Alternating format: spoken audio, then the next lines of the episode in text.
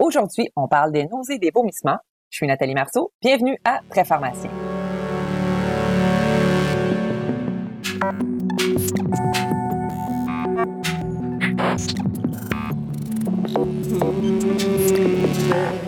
Bonjour chers auditeurs. Aujourd'hui, on présente le premier de deux épisodes portant sur la prévention et le traitement des nausées et des vomissements chez nos patients sous traitement de chimiothérapie ou en soins palliatifs. Avec les modifications apportées à la loi sur la pharmacie, le pharmacien peut prescrire des médicaments pour prévenir ou traiter les nausées et les vomissements. On vous a donc concocté un petit balado pour vous soutenir dans cette nouvelle activité. Comme pharmacien, on peut avoir à intervenir pour soulager un patient, qu'on soit à l'unité de soins d'un établissement, en CHSLD, en GMF, en clinique externe ou encore en pharmacie privée. Donc, pour répondre à nos questions sur le sujet, je reçois Mélanie Simard, qui est pharmacienne au Jus de Québec Université Laval. Mélanie détient le titre américain de Board Certified Oncology Pharmacist. Elle est l'auteur du chapitre sur les nausées et les vomissements du Guide des soins palliatifs de la PES et elle est co-auteure du Guide de l'INES pour la prévention et le traitement des nausées et des vomissements induits par la chimiothérapie ou la radiothérapie chez l'adulte. Bonjour Mélanie. Bonjour Nathalie, merci beaucoup de m'avoir invité à participer à ce balado. Ben, merci d'avoir accepté notre invitation. Mélanie, aujourd'hui, on va se concentrer sur les nausées et vomissements induits par la chimiothérapie et dans le prochain épisode, on pourra s'attarder au contexte des soins palliatifs. Est-ce que ça te convient? C'est parfait, ça va alléger un peu la présentation des balados. Donc, en commençant, là, dis-moi, est-ce que les nausées et les vomissements reliés à la chimiothérapie, à l'oncologie, sont aussi fréquents en 2021, mettons, que dans les années 80? Bien, je pense qu'on peut dire qu'il s'est opéré une révolution dans la prévention et le traitement des nausées vomissements induits par la chimiothérapie et la radiothérapie là, au cours des, on peut dire, 40 dernières années, même si à l'époque, j'étais très jeune, là, mais même juste dans le cours de ma carrière, au cours des 17 dernières années, on a quand même vu plusieurs nouvelles classes de médicaments faire leur apparition, puis venir bonifier un peu l'efficacité de nos traitements. Ce qu'on sait par contre, c'est que la fréquence des nausées vomissements va varier en fonction du traitement anticancéreux utilisé puis de la prophylaxie antiémétique qui va être administrée. On n'a pas de statistiques uniques et fiables concernant l'incidence des nausées vomissements induits par la chimiothérapie parce que ça va être très variable en fonction des deux facteurs que je viens de vous nommer. C'était un effet secondaire qui était jadis considéré comme normal. Les patients s'attendaient, je pense, dans les années 80-90 à présenter des nausées, vomissements, puis on avait malgré tout pas un si grand arsenal thérapeutique pour, euh, pour soutenir ces patients-là. Maintenant, en clinique, on juge inacceptable qu'un patient présente des nausées importantes, des vomissements qui nuisent à sa qualité de vie et limitent ses apports alimentaires. On souhaite éliminer justement le plus possible toutes, toutes nausées, vomissements qui vont miner la qualité de vie des patients. Il faut se, détromper. Par contre, on pense bien que le taux de succès de la prévention puis du traitement des nausées, vomissements induits par la chimio euh, soit plus élevé qu'avant, c'est vrai, mais on a encore des cas réfractaires dans nos pratiques cliniques. Puis je pense qu'il y a encore de la place à continuer la recherche puis les études pour euh, venir davantage supporter nos patients dans ces situations-là.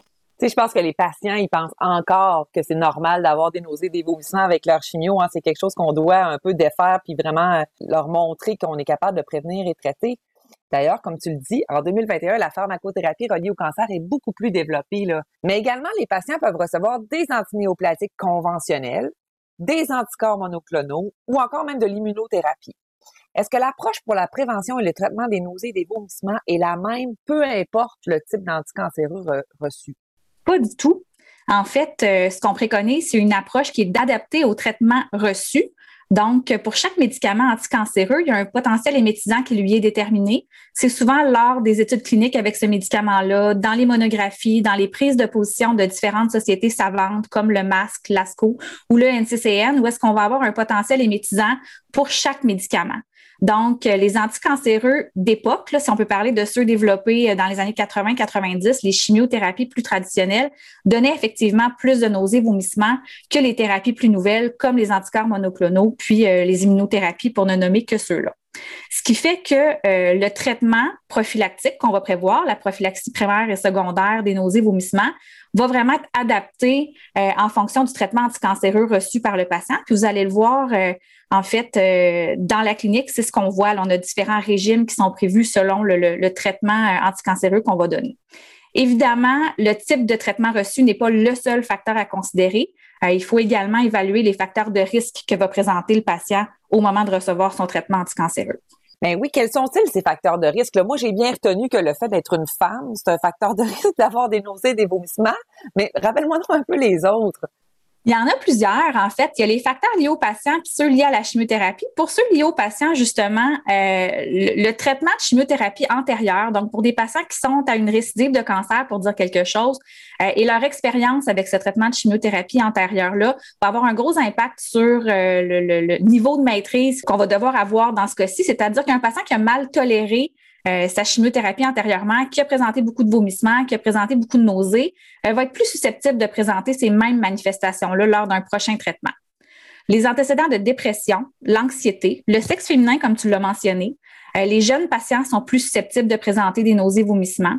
Une susceptibilité au mal de transport ou les femmes qui ont eu des nausées de grossesse relativement importantes ou des nausées post-opératoires importantes aussi.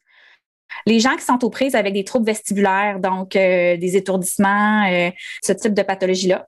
Certains médicaments concomitants. Il euh, ne faut pas oublier que nos patients atteints de cancer ont certes une, chimiothérapie ou un traitement anticancéreux, mais vont aussi recevoir parfois des opioïdes pour contrôler leur douleur, des antibiotiques pour des infections, des INS pour la douleur aussi, qui peuvent contribuer aux nausées vomissements.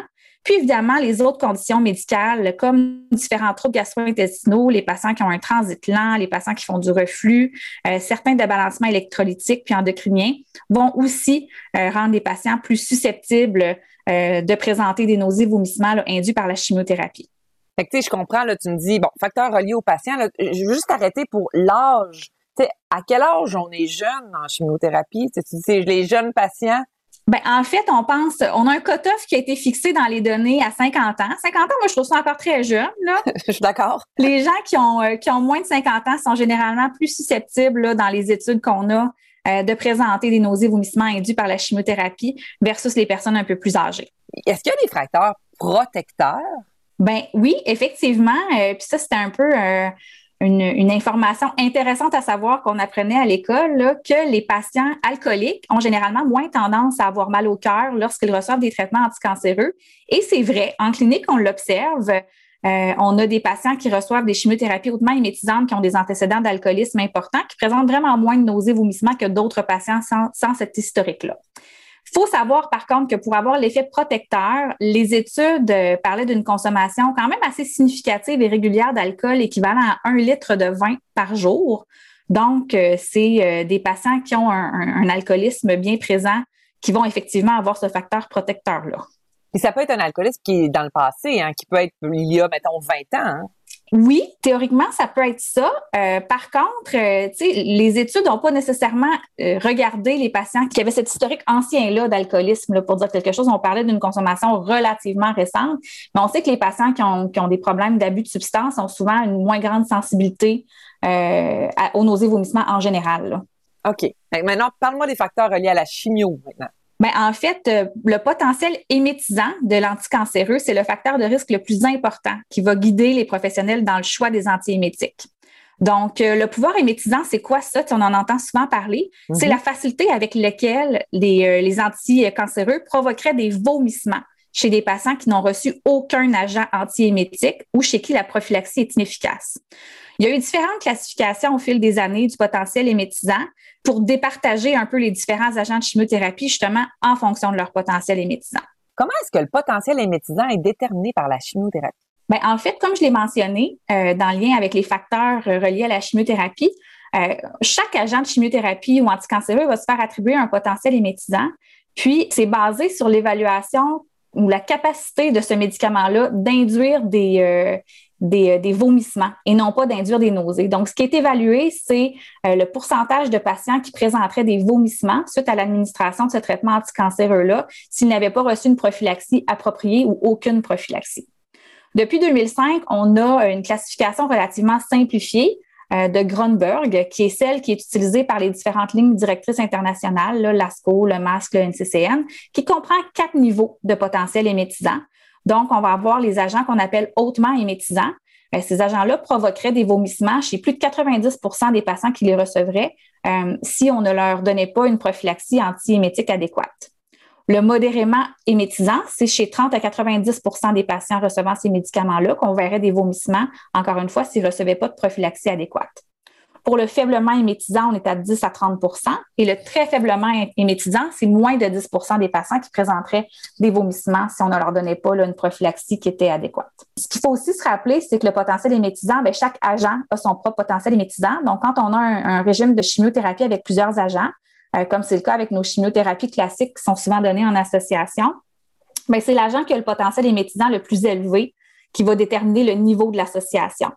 Donc, euh, si on a du cisplatine à, dose euh, modérée, disons 50 mg par mètre carré, associé à un agent qui serait faiblement émétisant, malgré tout, la combinaison va avoir un niveau hautement émétisant en raison de la présence de la cisplatine. Euh, Mélanie, il y a beaucoup de pharmaciens qui nous écoutent qui n'ont jamais fait d'oncologie.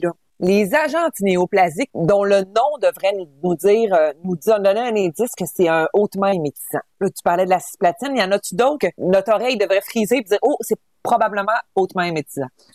Ben, je vous dirais que la cisplatine, c'est un peu notre porte-étendard du, euh, médicament classique qui, euh, justement, est hautement émétisant. C'était d'ailleurs souvent celui-ci avec lequel on fait les études pour les nouveaux médicaments qui, servent à prévenir les nausées vomissements. On utilise la cisplatine parce que classiquement, c'est probablement le pire, celui qui est à retenir. Mais dès qu'on entend platine, on peut penser à euh, des molécules qui ont un potentiel d'entraîner des vomissements hautement, modérément émétisant dans le cas de la carboplatine puis de l'oxaliplatine, mais platine devrait sonner une cloche. Puis l'autre combinaison qui n'est pas nécessairement considérée comme hautement émétisante, mais qu'on traite comme telle, ce sont les anthracyclines, donc les médicaments intraveineux qui sont de couleur rouge, euh, qui sont régulièrement utilisés dans le traitement du cancer du sein, qu'on associe à la cyclophosphamide. Donc, cette combinaison ensemble, ben, ça a un peu un pouvoir un peu plus explosif de donner des nausées, vomissements. Puis ceux aussi, on les considère comme étant hautement. Sinon, on avait bon la dacarbazine dans le passé qu'on utilisait un peu plus puis qu'on n'utilise plus beaucoup maintenant, qui est également hautement émétisante. Mais je vous dirais que pour les pharmaciens qui sont pas euh, très très ferrés en oncologie, retenez le mot platine, puis normalement ça devrait être synonyme de nausées vomissements. Puis comment je fais là pour mettons je suis en pharmacie privée ou je suis sur une unité de soins puis l'onco, je suis plus ou moins familière avec ça. Comment je fais pour me retrouver là pour savoir y a-tu reçu du hautement émétisant, du modérément émétisant? Bien, normalement, si on est, mettons, dans un, dans un, hôpital où est-ce que le dossier électronique du patient est là, bien, les ordonnances de chimiothérapie vont se retrouver au dossier patient électronique. Donc, évidemment, d'aller jeter un œil à l'ordonnance préimprimée, parce que c'est une recommandation d'utiliser des ordonnances préimprimées pour la chimio, on va pouvoir voir la prophylaxie antiémétique qui était prévue pour ces, ces patients-là. Ça va nous donner une idée du potentiel émétisant sans fouiller trop loin euh, de ce que le patient recevait. Sinon, encore une fois, en regardant dans les dossiers patients électroniques ou en demandant au patient ce qu'il reçoit, ben, on peut se référer au site du GEOC, le groupe d'études en oncologie du Québec, où est-ce qu'on va retrouver des guides d'administration qui sont rédigés par un comité de pharmaciens dont je fais partie. Puis dans ces, guides-là, on indique très clairement le potentiel émétisant du protocole dans son entièreté, ainsi que la prophylaxie antiémétique que nous, on recommande pour l'administration euh, chez ces patients-là la chimiothérapie, on a un virage qui est vraiment vers la voie orale. Donc, est-ce que tout ce que tu viens de nous expliquer là pour les niveaux émétisants des antinéoplasiques, est-ce que ça s'applique également aux antinéoplasiques par voie orale? Oui, tout à fait. En fait, euh, le guide de l'INES a deux sections en lien avec le potentiel émétisant des agents utilisés. On a un volet intraveineux puis un volet euh, par voie orale. Donc, les agents par voie orale ont aussi le potentiel d'induire des nausées, vomissements. C'est sûr que euh, ce qu'il faut retenir, c'est qu'il y a des médicaments qui sont disponibles à la fois par voie orale puis par voie intraveineuse et euh, les deux voies d'administration n'entraîneront pas nécessairement la même fréquence de vomissement. Donc, c'est pas parce qu'un agent se retrouve dans le faiblement émétisant lorsqu'il est donné par voie intraveineuse pour dire quelque chose, qui va nécessairement être faiblement émétisant lorsque donné par voie orale. Donc, il faut vraiment se référer euh, au tableau pour avoir le véritable potentiel émétisant. Puis, c'est sûr qu'avec les molécules orales plus nouvelles, là, je parle pas, par exemple, de la procarbazine qui est ancienne puis qui est plus très utilisée, euh, les nouvelles molécules orales, évidemment, on ne voit pas beaucoup de molécules qui sont hautement émétisantes. on va se retrouver plus dans du modérément, faiblement ou très faiblement dans le cas des molécules orales. Peux-tu me parler maintenant des types de nausées qu'on va rencontrer chez nos patients qui reçoivent des anticancéreux? Je pense qu'il y en a cinq types. Oui, tout à fait. En fait, euh, c'est euh, un, continuum euh, qu'on peut décrire ainsi. Là. on a les nausées aiguës, qu'on appelle là, aiguës ou immédiats, retardées ou différées. On a les anticipatoires, les non maîtrisées, puis un bon terme anglais pour ça qui est breakthrough, puis les nausées réfractaires. Ce qu'il faut aussi retenir, c'est que les nausées, bon, on, va les caractériser par la sévérité, la durée, leur fréquence. Puis les nausées peuvent être accompagnées ou pas de vomissements. Sais, la nausée en soi, c'est un symptôme désagréable, puis ça peut miner la qualité de vie. Fait que bien que que les études où est-ce qu'on regarde l'incidence de vomissement, il faut quand même questionner nos patients sur les nausées. C'est très subjectif comme évaluation, mais c'est aussi plus redoutable. Un patient qui vomit sans nausée est généralement plus confortable qu'un patient qui a des nausées continues puis qui vomit pas. Mm-hmm. parlons d'abord des nausées aiguës. Les nausées aiguës vont se produire généralement dans le premier 24 heures qui suivent le début de l'administration de la chimiothérapie. Puis on voit là, un paroxysme entre la quatrième et la dixième heure. Normalement, les nausées aiguës se dissipent en 12 et 24 heures suivant l'apparition des symptômes. Puis le délai d'apparition va varier en fonction de l'agent de chimiothérapie administré. Euh, parmi les facteurs qui vont favoriser l'apparition de nausées, vomissements aigus, bon, on a le type d'agent antinéoplasique administré, puis le contexte dans lequel ce traitement-là est administré. Évidemment, euh, l'incidence de nausées, vomissements aigus euh, vont aussi être plus fréquentes si le traitement antiémétique préalable n'était pas optimal. OK. Donc, nausées aiguës, nausées de courte durée dans les 24 heures. Après, j'imagine qu'on s'en va vers les nausées retardées. Tout à fait. Nausées retardées, en fait, vont débuter 24 heures après l'administration d'une chimiothérapie. Le paroxysme des nausées retardées est souvent dans les 48 à 72 heures, donc c'est pas toujours le lendemain. Des fois, c'est le surlendemain ou même le troisième jour après le traitement de chimiothérapie. On pense que la pathogénèse des nausées vomissements retardés est différente des aigus. En aigu, on avait démontré dans le passé que euh, la sérotonine était en cause. On avait retrouvé des produits de dégradation de la sérotonine dans les urines des patients qui recevaient de la cisplatine. On avait comme fait un plus un en disant, ben, la sérotonine doit être en cause dans ce cas-ci, d'où l'arrivée des cétrons. Dans le cas des nausées, vomissements retardés, il n'y a pas de sérotonine. C'est la raison probablement pour laquelle on n'a jamais trop misé sur l'utilisation des cétrons dans ce contexte-là. Les nausées, vomissements retardés euh, ne, sont, euh, ne sont pas systématiquement présents chez les patients qui reçoivent une chimiothérapie. On a des facteurs de risque pour en présenter. Mauvaise maîtrise des nausées, vomissements en aigu. Donc, quelqu'un qui commence à être malade dans le premier 24 heures, souvent, on va avoir un petit peu de difficulté à, à rattraper la situation. Le sexe féminin, encore une fois, malheureusement, on est désavantagé. Les doses élevées de cisplatine sont les trois facteurs de risque de présenter des nausées, vomissements retardés. Comme je vous disais tout à l'heure, la cisplatine, c'est comme notre classique pour le potentiel émétisant élevé. C'est aussi notre classique comme molécule qui peut occasionner des nausées, vomissements retardés. Ce qu'on sait, c'est que 60 à 90% des patients qui reçoivent de la cisplatine vont présenter des nausées, vomissements retardés qui pourraient perdurer jusqu'à sept jours après l'administration du traitement. Il y a d'autres agents qui sont reconnus en fait pour euh, produire des nausées, vomissements retardés. La carboplatine, l'oxaliplatine, donc encore une fois, on a des sels de platine. Cyclophosphamide et doxorubicine, qui est une anthracycline comme je mentionnais tout à l'heure. Ces médicaments-là, un peu différemment de la cisplatine, vont entraîner des nausées, vomissements retardés, surtout lorsque la maîtrise en aigu n'est pas adéquate. Quand on a un bon contrôle en aigu, généralement, on va avoir un bon contrôle dans les jours qui suivent l'administration du traitement. Donc, nausées, vomissements retardés qui peuvent aller jusqu'à sept jours. Hein. C'est pas banal sur des traitements de chimiothérapie qui sont parfois aux deux à trois semaines. Ça fait une semaine difficile, euh, disons. Là. Tout à fait. Il y, a, aussi les nausées anticipatoires. Qu'est-ce qu'on devrait savoir à propos des nausées anticipatoires? Les nausées anticipatoires vont précéder l'administration du traitement anticancéreux.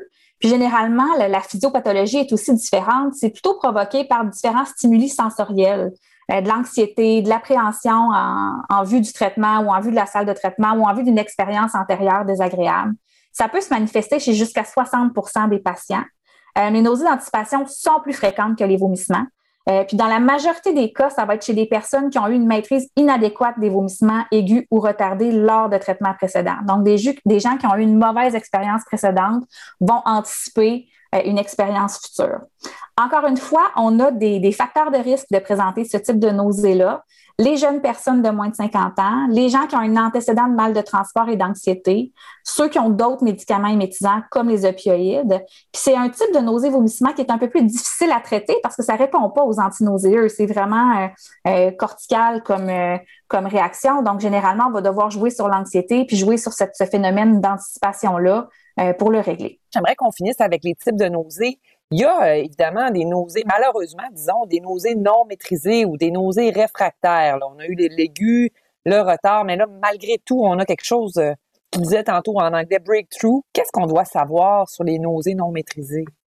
Bien, les nausées vomissements non maîtrisées, ça se produit malgré une prophylaxie antiémétique adéquate. Puis, on a besoin d'administrer des antiémétiques de secours pour soulager ces personnes-là qui présentent ces nausées-là. Donc, euh, si ce sont des nausées, vomissements qui se produisent pendant que la prophylaxie est en cours, euh, il faudra modifier notre thérapie antiémétique parce que clairement, elle n'est pas suffisante pour couvrir les symptômes que présente le patient. Dans le cas de nausées vomissements qui apparaissent après la fin d'une prophylaxie qui est adéquate, on peut penser que notre prophylaxie fonctionnait bien, donc on devra la prolonger. C'est quelqu'un qui présente des nausées retard breakthrough.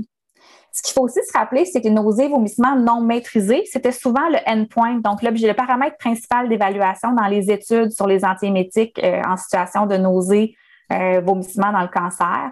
Donc, euh, on évaluait la survenue de vomissements, l'utilisation de, de, de thérapie de secours. Ça équivalait à un échec de la prophylaxie. Donc, pour moi, des nausées, vomissements, breakthrough non maîtrisés, c'est un échec partiel de ma thérapie de base. Là. Donc, j'ai des ajustements à faire chez le patient qui présente ce type de nausées-là. Le cas des nausées, vomissements réfractaires, ben là, c'est quelque chose qui survient après un, quelques cycles de chimiothérapie, malgré une prophylaxie adéquate, l'application d'une thérapie de secours. Dans ce cas-ci, le patient ne répond plus aux thérapies euh, antiémétiques conventionnelles, puis il faut faire preuve un peu plus de créativité, puis peut-être un peu, être un peu plus agressif là, dans le traitement de ces patients-là. Je reviens encore avec les antinéoplasiques par voie orale. Tu la chimiothérapie, c'est une injection intraveineuse au une fois par deux, trois semaines, parfois une fois par semaine. Les molécules Peros, c'est une fois par jour. Euh, comment est-ce que ça s'applique les types de nausées avec euh, les molécules Peros? Ben, en fait, on, peut voir sensiblement la même chose, à l'exception peut-être des, euh, des, nausées retardées, parce que comme tu le dis, comme les patients prennent parfois les molécules orales en continu ou pendant 14 jours ou pendant 21 jours, ben la nausée qui survient au jour 5, difficile de savoir que c'est une nausée retardée du, jour 1 parce que le patient a pris un, médicament au jour 5. les nausées retardées, je pense qu'on peut difficilement les classifier dans ce cas-ci.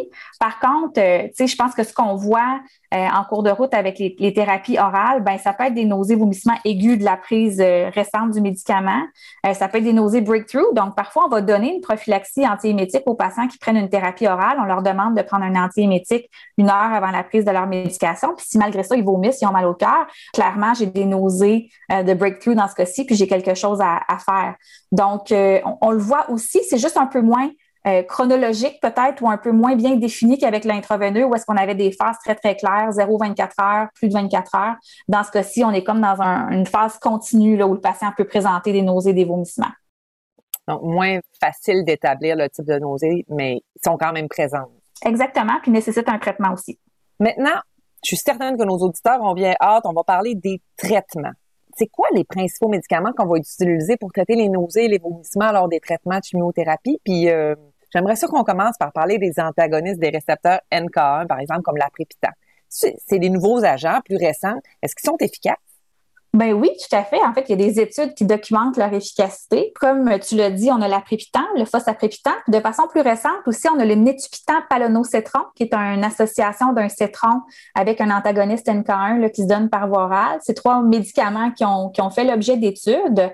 Dans le cas de l'apripitant puis du phosphaprépitant, j'aimerais juste mentionner que ce sont des médicaments qui sont considérés comme équivalents. Là.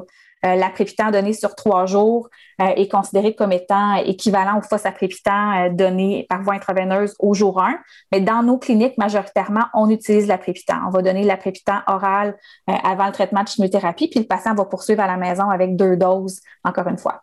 On parle d'apripitant, on parle du MN, qui est commercialisé sous le nom de MN. Oui, tout à fait. On parle du MN, donc le MN qui est euh, disponible euh, en, en tripack, mais souvent on donne la première dose au patient à l'hôpital, puis on lui fait acheter le 80 mg qu'il va prendre à la maison euh, en pharmacie communautaire. Si on regarde un peu l'efficacité de ces molécules-là, ça a été étudié principalement pour soulager, ben pour prévenir, pas soulager, mais pour prévenir les nausées, vomissements aigus et retardés induits par une chimiothérapie à base de cisplatine. Puis aussi euh, chez des patientes qui étaient traitées pour un cancer du sein qui recevaient l'association anthracycline cyclophosphamide, telle que j'ai mentionné tout à l'heure, qui est une combinaison qui est considérée comme modérément émétisante, mais qu'on traite comme du hautement émétisant finalement.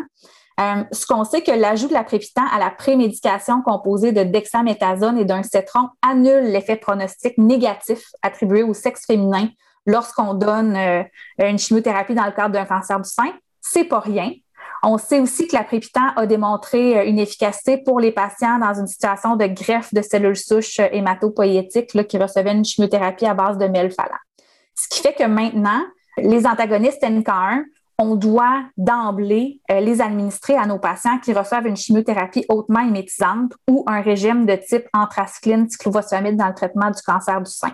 C'est vraiment rendu un standard de traitement, c'est la base, puis on le, on le donne. Finalement, l'autre chose que j'aimerais mentionner, euh, quand on parle des antagonistes NK1, ben, ils sont arrivés avant l'utilisation de l'olanzapine. Donc, euh, depuis, on a aussi ajouté l'olanzapine à nos régimes antiémétiques pour le hautement émétisant, ce qui a fait un peu refroidir l'intérêt des gens pour les antagonistes NK1 dans la mesure où on se demande, euh, avec l'utilisation de l'olanzapine, à quel point l'antagoniste NK1 contribue au soulagement des, des nausées et vomissements.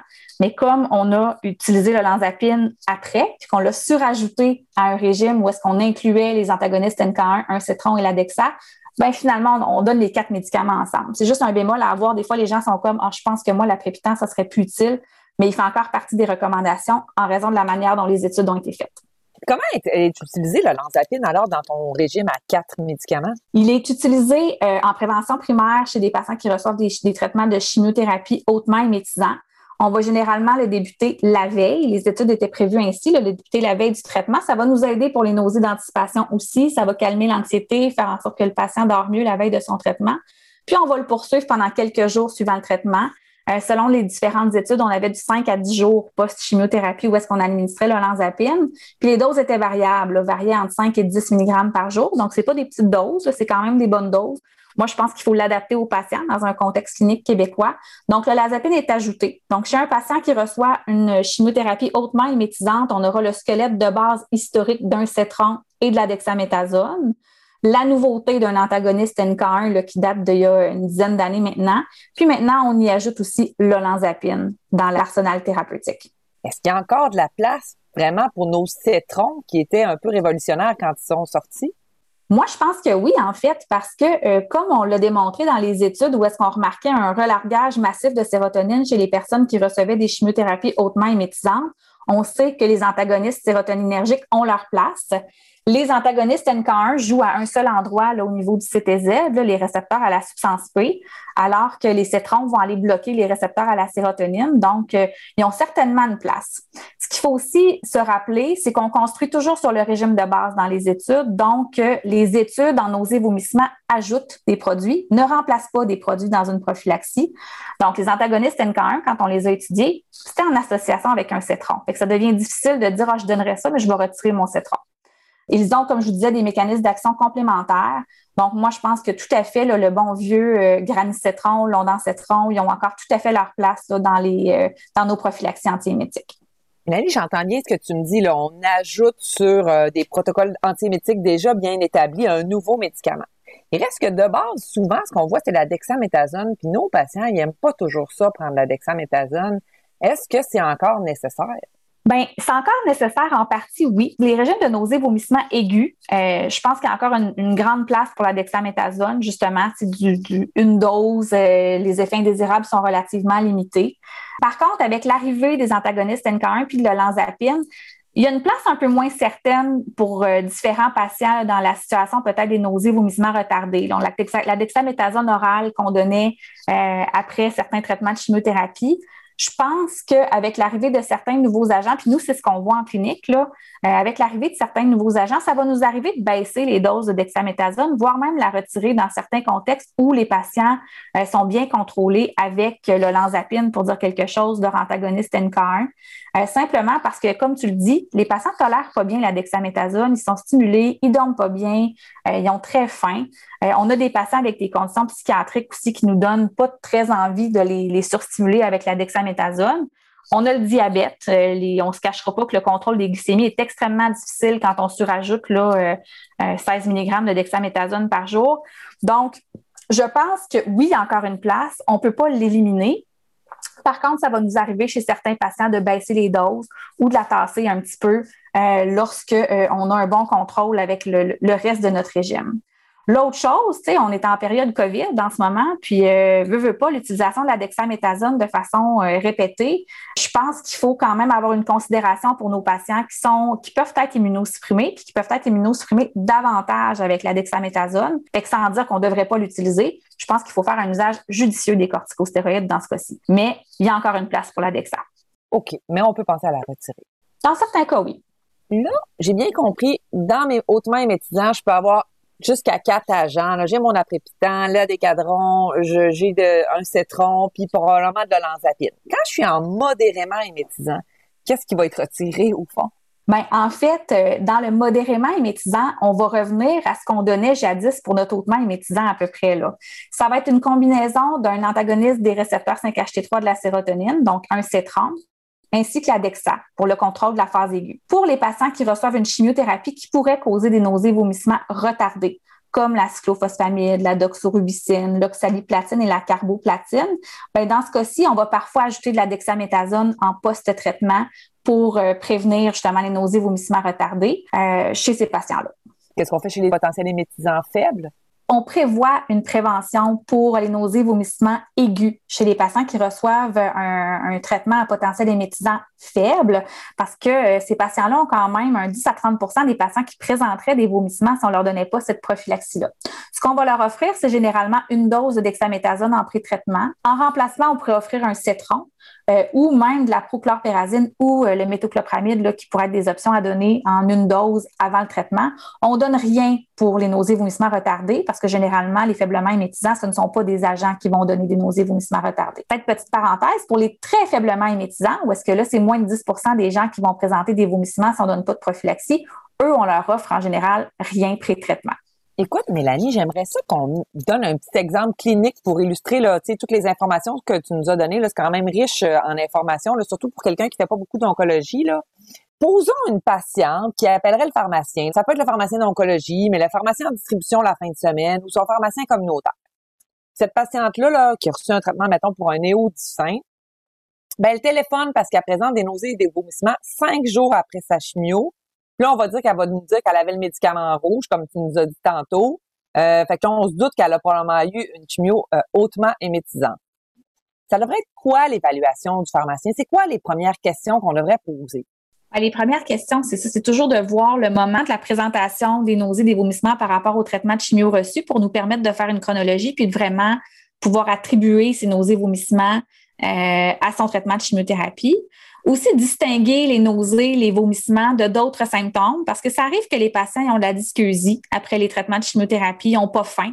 C'est pas des nausées, ça. C'est d'avoir pas faim, c'est de l'inappétence, c'est d'avoir de la dysgeusie. Il fait vraiment distinguer le sentiment de nausée Poser des questions aussi sur la fréquence des vomissements. Combien de fois ils vomissent par jour? Parce que des signaux d'alarme potentiels. Un patient qui n'est pas capable de s'alimenter du tout, qui vomit systématiquement, ben c'est un, signal d'alarme qui nécessite probablement une référence vers euh, une ressource médicale voir, comme j'ai mentionné, l'impact sur l'alimentation, puis faire l'historique des traitements reçus et de l'efficacité. Quand c'est un premier traitement, on n'a pas un long historique à reculer. On va savoir ce qui a été donné en pré-chimio, on va regarder ce qui a été prescrit pour le post-chimio. Mais quand on a quelqu'un qui se présente au cycle 4 pour dire quelque chose et qui a présenté des, nausées puis des vomissements à chacun des cycles, bien certainement, il y a eu différents essais thérapeutiques qui ont été faits qui ont été plus ou moins efficaces. Je pense qu'il faut les documenter. Qu'est-ce qui a été utilisé, à quelle dose, puis leur efficacité relative. Donc, le pharmacien qui est en distribution, là, on sait maintenant, ou qui, est à pharmacie communautaire, là, on sait maintenant qu'avec les nouvelles activités de la loi sur la pharmacie, il aurait le droit de prescrire un médicament pour traiter les nausées euh, de cette dame qui vient d'appeler.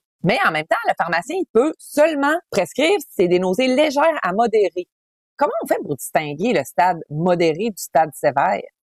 Ben, en fait, il y aurait deux manières de voir ça. Le côté pharmacien d'oncologie me faisait penser tout de suite d'aller voir euh, l'échelle du CTCAE, du NCI, qui est comme l'échelle où on grade tous les effets indésirables des agents de chimiothérapie, mais c'est pas réaliste au quotidien de demander à un pharmacien communautaire d'aller se référer à l'échelle du NCI pour aller grader euh, les nausées, vomissements d'une patiente qui se présente dans son comptoir. Fort heureusement, euh, on a l'ABCPQ qui a présenté un, algorithme de traitement qui est disponible sur, euh, sur son site, qui nous permet d'avoir une gradation relativement simple. On considère du léger à modéré quelqu'un qui va avoir soit uniquement des nausées ou bien des vomissements légers qu'on va appeler moins de trois fois par jour, des vomissements modérés de trois à cinq fois par jour, puis les vomissements sévères sont plus de cinq fois par jour. Donc, pour le léger à modéré, ça serait quelqu'un qui aurait des vomissements un maximum de cinq fois par jour. Puis même moi, cinq fois par jour, je trouve ça quand même, euh, je trouve ça quand même pas mal. Mais quelqu'un qui se présente avec des nausées, des vomissements deux à trois fois par jour, théoriquement, ben, on pourrait offrir un traitement là, en pharmacie communautaire. Dans le cas de notre madame, disons qu'on évalue qu'elle n'est pas en nausée euh, sévère, j'imagine quand une nausée sévère, il faut l'envoyer à l'hôpital. Donc, on, évalue qu'elle a des nausées, puis elle n'a pas vraiment de vomissements. Elle en a eu une fois, mettons, dans les derniers 24 heures, euh, pour faciliter l'exemple. J'imagine qu'une des premières choses qu'on doit faire, c'est lui donner nos conseils non pharmacologiques. C'est quoi, toi, les conseils non pharmacologiques que tu donnes aux patients? En fait, dans mes conseils non pharmacologiques, c'est de prévoir un environnement qui va généralement être calme, bien aéré et sans odeur particulière. C'est probablement pas le moment de se faire une casserole de fruits de mer quand on a mal au cœur. Évidemment, tenter de maîtriser nos autres symptômes. La douleur, l'anxiété peuvent également donner des nausées, euh, vomissements.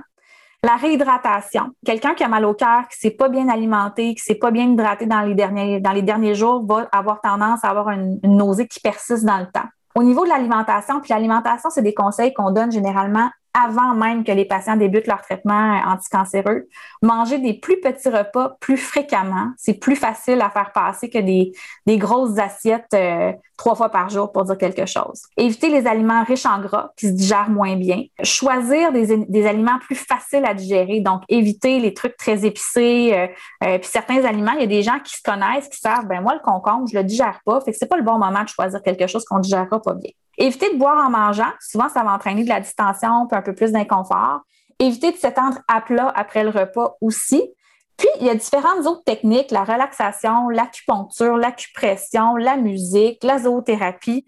Tu sais, dans le fond, la nausée, c'est un peu comme la douleur. Parfois, pour la soulager, il faut être un peu distrait, il faut s'occuper à autre chose. Donc, dans les conseils non pharmacologiques de base, ben, je pense que ceux-ci font quand même le tour de ce qu'on peut faire. Donc, maintenant, elle nous dit qu'elle a utiliser le prochlorpérazine qui était prescrit dans son protocole de chimio, mais ça fonctionne pas.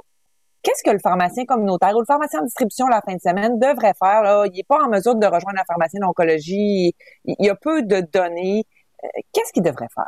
Bien, en fait, parmi les, choses qu'on fait en pratique quand le, le, prochlorpérazine ne fonctionne pas, parfois on va changer pour un autre agent antidopaminergique comme le métoclopramide ou l'allopéridol qui vont parfois avoir une efficacité différente d'un patient à l'autre. Donc, quelqu'un peut ne pas répondre au prochlorpérazine, puis bien répondre au métoclopramide. Donc, c'est un peu de l'essai-erreur dans ce cas-ci. Ce qu'on sait aussi, c'est que quelqu'un qui n'aurait pas reçu de l'anzapine dans son régime de base, donc pré-traitement, puis dans les jours qui suivent son traitement, on peut lui en ajouter, même post-traitement. On a quand même des données euh, d'efficacité qui supportent euh, l'utilisation de l'olanzapine dans ce contexte-là. Donc, si on se réfère à l'olanzapine, ben, on devrait, pour les cycles subséquents, le prévoir d'emblée euh, dans les jours qui précèdent, dans le jour qui précède et les jours qui suivent son traitement.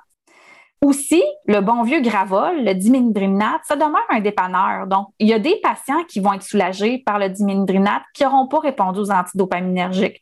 D'un point de vue pharmacologique, des fois, on ne comprend pas trop le mécanisme d'action expliquant ça, mais ça peut être une option. Puis je vous dirais qu'en pharmacie communautaire, ça peut être une option assez simple à suggérer puis à recommander d'utiliser le Gravol. On peut aussi combiner. Il ne faut pas oublier que le prochlorpérazine va couvrir les récepteurs dopaminergiques. Peut-être que c'est pas suffisant puis qu'on a besoin d'une combinaison prochlorpérazine puis diménhydrinate pour avoir un soulagement plus complet des nausées et vomissements. Puis évidemment, bon, les cétrons, il n'y a pas beaucoup de données qui supportent l'utilisation des cétrons dans un contexte de nausées réfractaires comme ça, mais euh, L'expérience clinique nous dit que parfois, quand on a essayé le reste et qu'il n'y a rien qui a fonctionné, parfois l'ajout d'un citron euh, peut, peuvent aider là, dans cette situation-là. Puis ça fait d'ailleurs partie de l'algorithme de la BCPQ euh, de, de, choisir un citron dans certains contextes. C'est des médicaments qui sont relativement bien tolérés, qui ont peu d'effets indésirables. Donc, je pense que c'est pas une hérésie que de dire qu'on pourrait euh, combiner ça. Normalement, dans l'organisation des soins, comment tu vois ça, un pharmacien qui débute un traitement à la fin de semaine là, parce qu'il veut bien prendre en charge son patient? Qu'est-ce quelles seraient les autres actions qui devraient être mises en place? C'est très clair que dans l'organisation des soins, euh, dans les différentes cliniques d'oncologie au Québec, il y a une équipe dédiée à l'oncologie qui évalue le cas de chaque patient, chaque patiente qui est traité dans nos cliniques, où est-ce qu'on va justement prévoir le régime antiémétique adéquat, puis l'ajuster si on se rend compte qu'il n'était pas adéquat pour ce patient-là. Donc, c'est primordial de voir l'intervention de fin de semaine, de fin de soirée, comme étant une situation euh, d'éteinte de feu.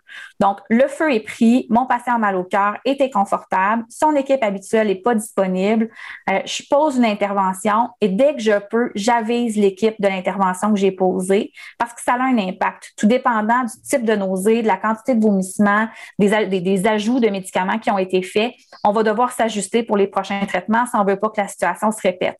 Donc, si on fait rien puis on communique pas avec l'équipe de soins, les chances sont que la situation pourrait se répéter au prochain cycle, ce qui est pas souhaitable. Donc, dans les nouvelles activités de la loi sur la pharmacie, là, je comprends que les actions de continuité des soins pour un patient qui est en chimiothérapie là, sont essentielles. Le pharmacien communautaire doit parler avec le pharmacien d'oncologie et l'inverse euh, dans, certains cas. Toujours, en fait, nous, à, l'hôpital, quand on, quand un patient quitte nos murs, ben, un, on, faxe, on, transmet par, euh, par télécopie l'ordonnance euh, pharmacologique pour les antinauséeux. S'il y a des changements, on fait le suivi aussi. Je pense que c'est vice-versa. Puis, il faut pas aussi penser que c'est un geste exclusivement pharmaceutique. Là. Les pharmaciens, on joue beaucoup là-dedans, mais il y a des infirmières pivots, euh, il va y avoir euh, des, des, des, médecins oncologues, aussi qui peuvent faire ces ajustements-là. Donc, il faut que les, tous les intervenants euh, communiquent ensemble pour assurer un, suivi et une continuité de soins pour le patient lorsqu'il revient à la clinique d'oncologie. C'est très clair, Mélanie. Moi, je retiens ça. Continuité des soins, très important.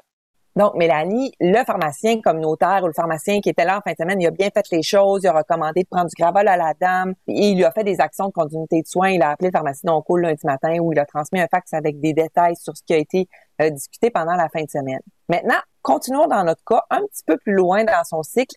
Elle confie au pharmacien communautaire lors de son renouvellement de ML qu'elle vomit quand elle va à l'hôpital recevoir son traitement de chimio.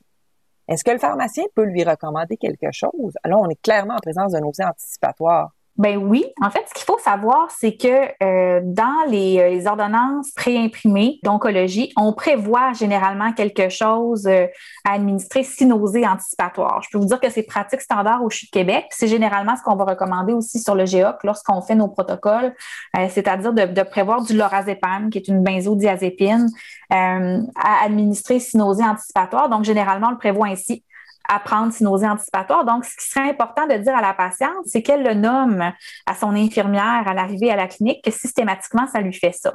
Si on se rendait compte, par exemple, que c'est un peu avant l'arrivée en salle de traitement, mais c'est le matin en se levant chez elle qu'elle se sent stressée puis qu'elle a la nausée, bien, possiblement qu'on pourrait lui prescrire du lorazépam à prendre à la maison euh, avant de s'en venir à la clinique. Ça, c'est déjà vu, ça aussi. Fait que je pense que c'est deux possibilités, mais sachez que ce sont, c'est quelque chose qui est prévu dans nos protocoles de chimiothérapie qu'on peut administrer aux patients. C'est souvent laissé à la discrétion de l'infirmière de chevet, justement, quand le patient s'installe dans sa chaise puis qu'on fait les salutations d'usage, comment ça va aujourd'hui, faut le nommer.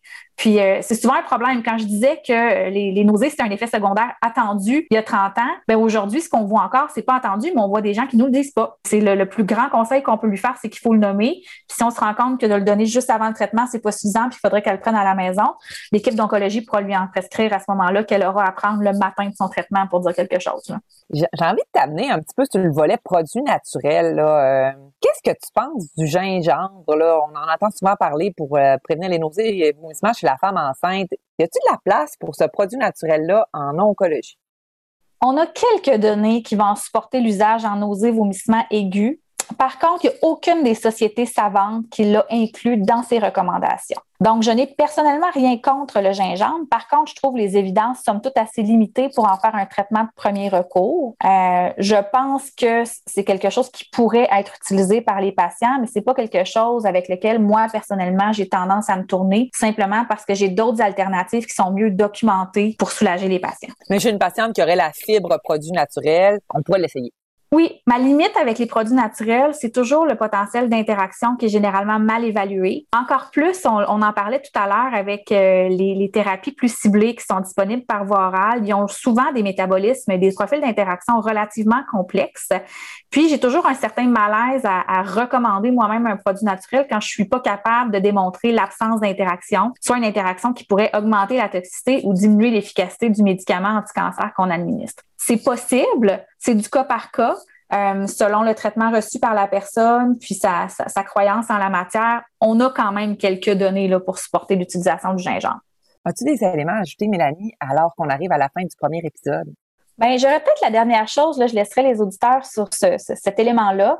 Euh, il faut savoir que, comme on, mentionnait, le, potentiel émétisant du traitement, les facteurs liés aux patients, ce sont des éléments qu'on tient en compte lors de l'élaboration du, du cocktail antiémétique initial qu'on va proposer à nos patients.